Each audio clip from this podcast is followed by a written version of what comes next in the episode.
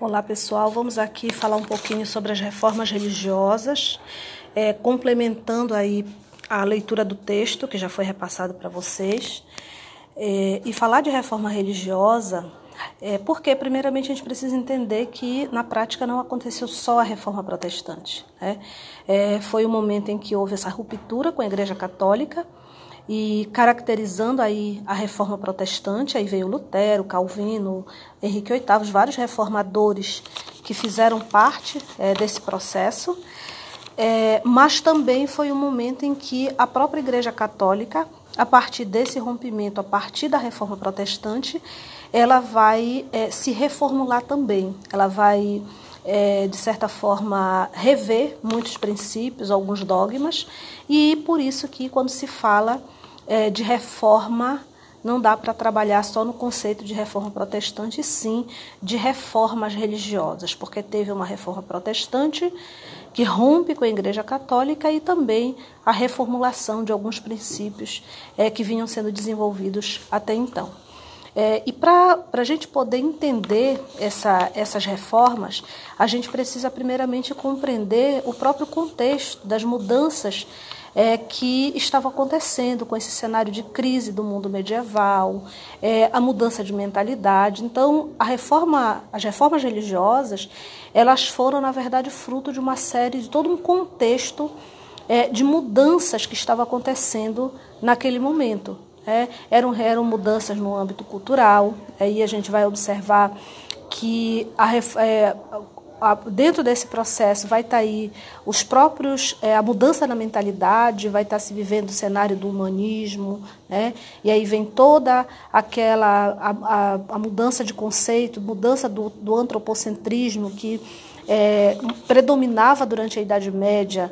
É, o ser humano agora está mudando essa mentalidade para uma visão antropocêntrica, onde com o humanismo o ser humano passa para esse centro, então você tem aí uma mudança na forma de pensar, e isso, de certa forma, vai levar essa reflexão e a própria crítica que vai começar a se fazer à postura, às práticas que a Igreja Católica vinha é, desenvolvendo naquele momento. Mas, além disso, é, a gente precisa entender também que a, a, dentro desse contexto que haviam também interesses políticos. Né? Nesse período é o momento em que há um conflito muito grande entre igreja e Estado. Por que entre igreja e Estado? Porque todo o contexto da Idade Média, quem vai a prevalência de poder, ela está nas mãos da igreja. Né? E com essa, essa, essa, essa mudança que está acontecendo, crise do feudalismo, é, de certa forma, isso vai impactar é, no fortalecimento do poder dos reis. É, até porque cresce a burguesia, tem todo o interesse ali da própria nobreza que começa a perder terra aí, começou a haver um fortalecimento de poder dos reis e, consequentemente, o enfraquecimento do poder da igreja. Então, a igreja e o Estado, elas começam, de certa forma, ali a conflitar, a ter um conflito de interesses. É, tanto que, quando a gente vai falar, por exemplo, lá da reforma do Henrique VIII, a própria reforma do Lutero na Alemanha, por que, que o Lutero ele vai ser apoiado é, pelos reis alemães? É, para romper e contribuiu muito para que essa reforma na Alemanha acontecesse, para que essa reforma na Inglaterra acontecesse lá com Henrique VIII e na, pelo próprio João Calvino, que vai atender muito aos interesses também desse Estado, mas também da burguesia. Né? E aí, nesse ponto, a gente já reflete sobre, sobre uma outra questão, que era, eram justamente as causas de ordem econômica. Né? Por que causas de ordem econômica? Porque além dessa questão política que o Estado, de certa forma, quer passar a ter o controle dessa sociedade, diante dessa nova mentalidade de que já não cabe mais o teocentrismo, né? agora existe também uma outra questão, que era exatamente o crescimento de novos grupos sociais, como é o caso da burguesia, que até então é, prevalecia aquela visão que basicamente o que, é, o que dominava era o que a igreja dizia, era aquilo que era sagrado. Né? Vai chegar um determinado momento, com as mudanças econômicas, renascimento do comércio, crescimento das cidades, o que começou a acontecer? Essa, essa sociedade é, não cabe mais essa visão apenas religiosa. Né? E, e, é nesse contexto que a burguesia começa a crescer economicamente né? e, consequentemente, é, ela quer espaço. Só que esse espaço da burguesia, entre elas o, desenvolvimento do comércio, aí vinha a questão da prática do lucro, né, considerado para a igreja naquele momento um pecado, né, o que era um pouco contraditório, porque a igreja era uma das instituições que, de certa forma, dominava, tinha as maiores posses, enfim. Mas, de qualquer forma, essa prática econômica da burguesia ela era condenada pela Igreja Católica naquele momento. Então, quando a burguesia cresce, é, gradativamente esse espírito que vai é, caracterizar aí o chamado espírito do capitalismo, ele vai entrar também em choque e vai acabar se transformando num dos fatores que vão contribuir para que reformadores se apossassem dessas novas ideias e, de certa forma, falassem a linguagem é, dessa nova classe social. Né? Um dos maiores exemplos foi o João Calvino né, que exatamente foi um dos reformadores dessa época e foi um, uma, um dos principais símbolos dessa, é, que de certa forma atendia esse interesse da burguesia, principalmente porque, é, para além da ideia de que o que salvava era a fé, ele acrescenta um elemento, que além da fé, o que vai salvar também é aquilo que você constrói aqui na Terra. Então, a burguesia acabava se sentindo contemplada nesse discurso é, que vai caracterizar essas, essa reforma protestante também é, nesse momento. Né?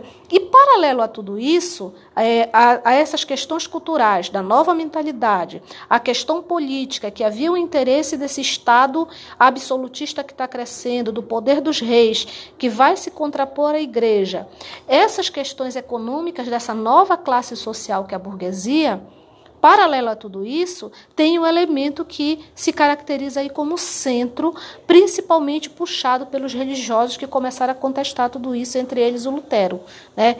que era, eram justamente as questões religiosas, porque nesse período é, havia, para começar, um conflito é, de dogmas. Né? Por exemplo, para alguns, no caso do Lutero, por exemplo, ele vai seguir um princípio dogmático que o que salva é a fé. Só que a prática que vinha sendo desenvolvida pela Igreja Católica até então era que não era só a fé, era a fé e as boas, é, é, e poderíamos dizer, as, as boas as boas práticas, aquilo mais, aquilo que você faz, enfim. Só que essa essa característica é, é, dessas boas obras, ela acabava sendo completamente deturpada, porque o que eram boas obras?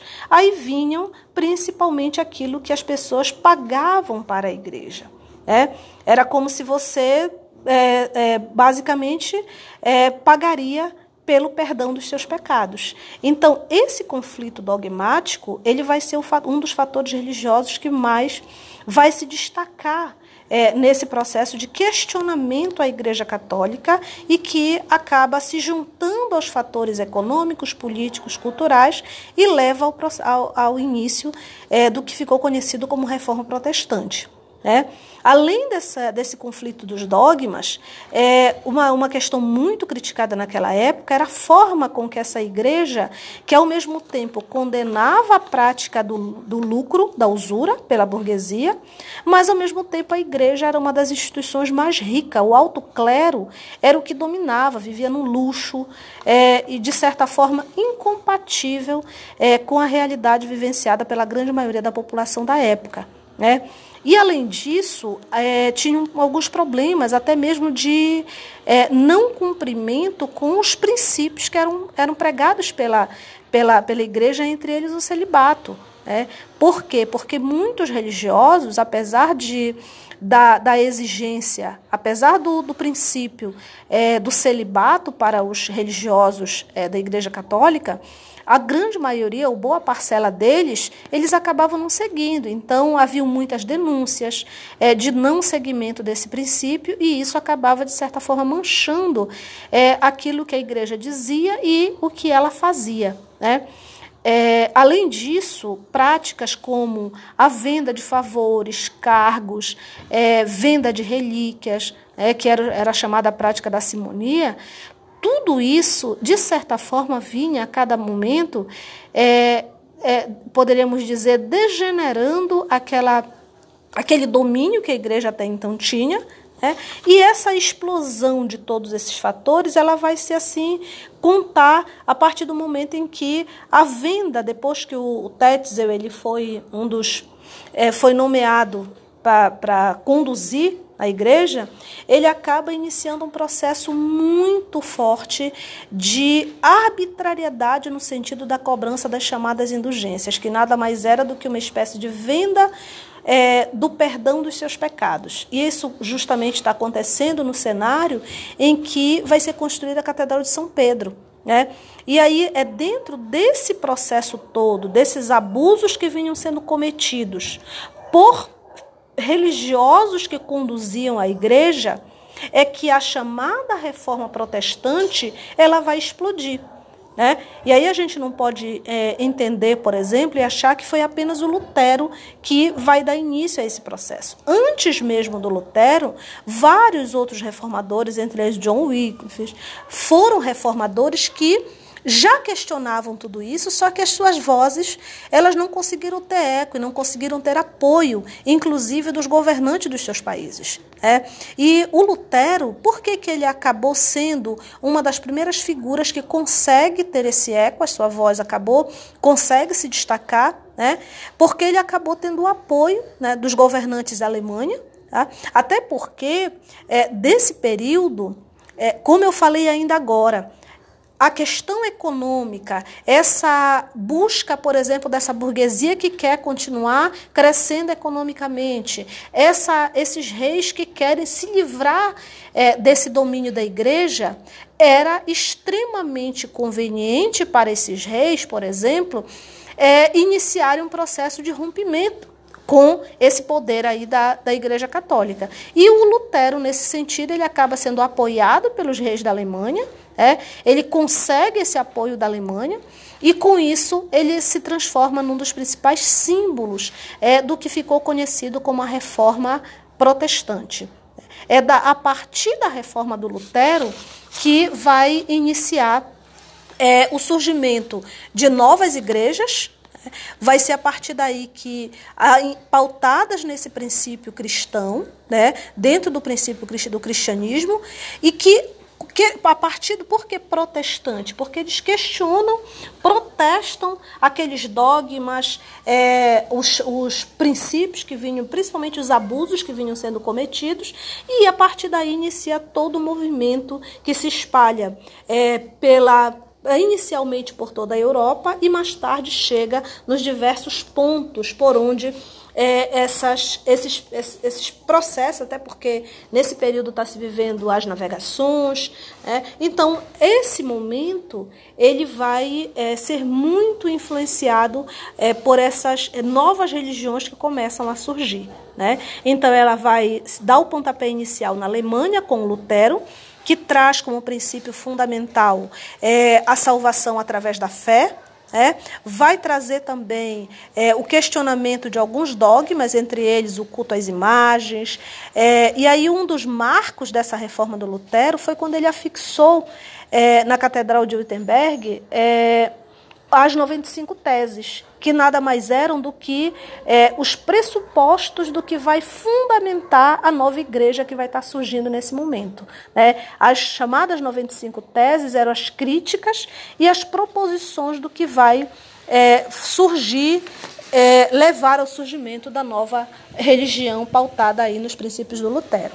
E é exatamente a partir dessa, desse é, é, início aí feito pelo Lutero, que mais tarde veio João Calvino, que amplia esse conceito de fé, colocando também que além da fé é aquilo que você constrói, aquilo que você conquista aqui na Terra, né? É daí que o Lutero vai ser visto como um dos principais símbolos de atender esse, esse capitalismo crescente, atender essa voz da burguesia, né? porque é, ele vai dizer que o que salva é a fé, mas o que você constrói aqui é também o que vai, de certa forma, ser um desígnio, mostra que você é um escolhido por Deus. E quem estava mais crescendo, mais se destacando na sociedade daquela época era essa burguesia. Então, é uma, uma religião, foi um culto que cresceu muito na Europa como um todo nessa época e se espalhou é, pelo mundo todo, praticamente. Pelo...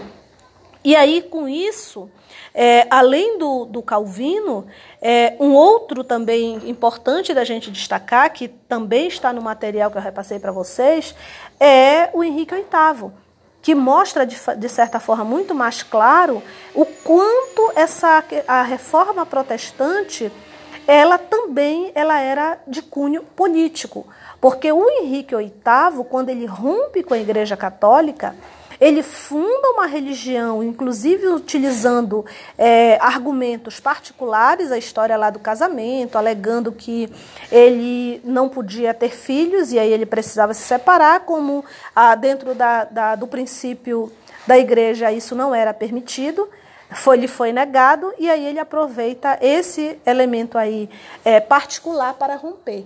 E aí com isso ele funda uma igreja é, para a, a, a própria Inglaterra, que foi a igreja anglicana, e a partir daí toda e qualquer pessoa, todo e qualquer outro que tentasse cultuar outra religião que não fosse anglicana, ela passa a ser perseguida na Inglaterra, né? E aí o que, que vai acontecer? Então, diante desse, desse quadro, é, é, a reforma protestante a gente não pode entender somente da ótica religiosa.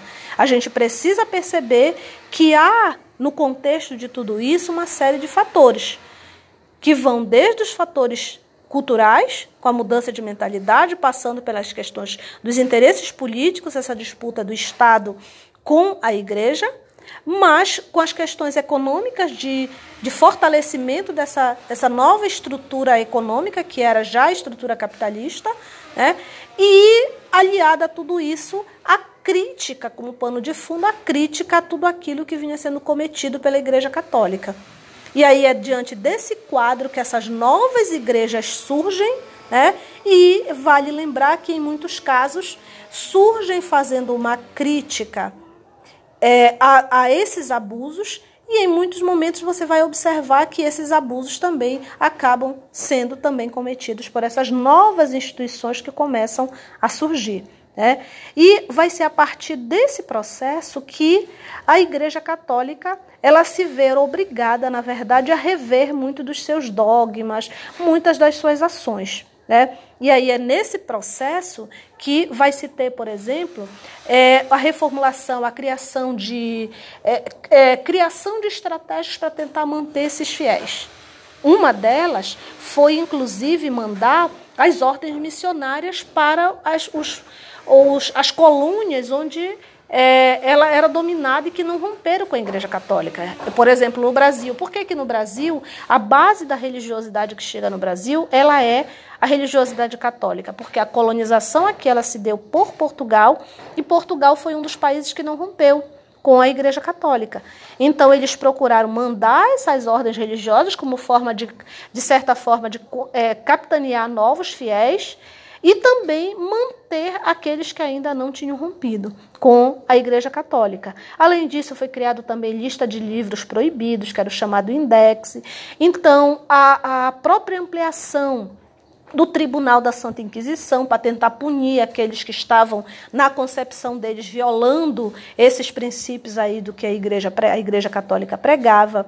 Então é por isso que quando a gente fala de reformas religiosas, a gente coloca nesse pacote tanto a reforma protestante, que questiona esse poder da igreja e que leva ao surgimento de novos cultos, mas a gente coloca também a contra-reforma católica, que é, na verdade, a tentativa de não perder fiéis e reformular alguns dos seus princípios para conseguir se manter e conseguir é, até mesmo ampliar esses fiéis, principalmente diante do cenário lá de perda de, de fiéis, principalmente é, na Alemanha, na Suíça, na França, na Inglaterra. Então, esse é, é o quadro, é o contexto das, das chamadas reformas religiosas.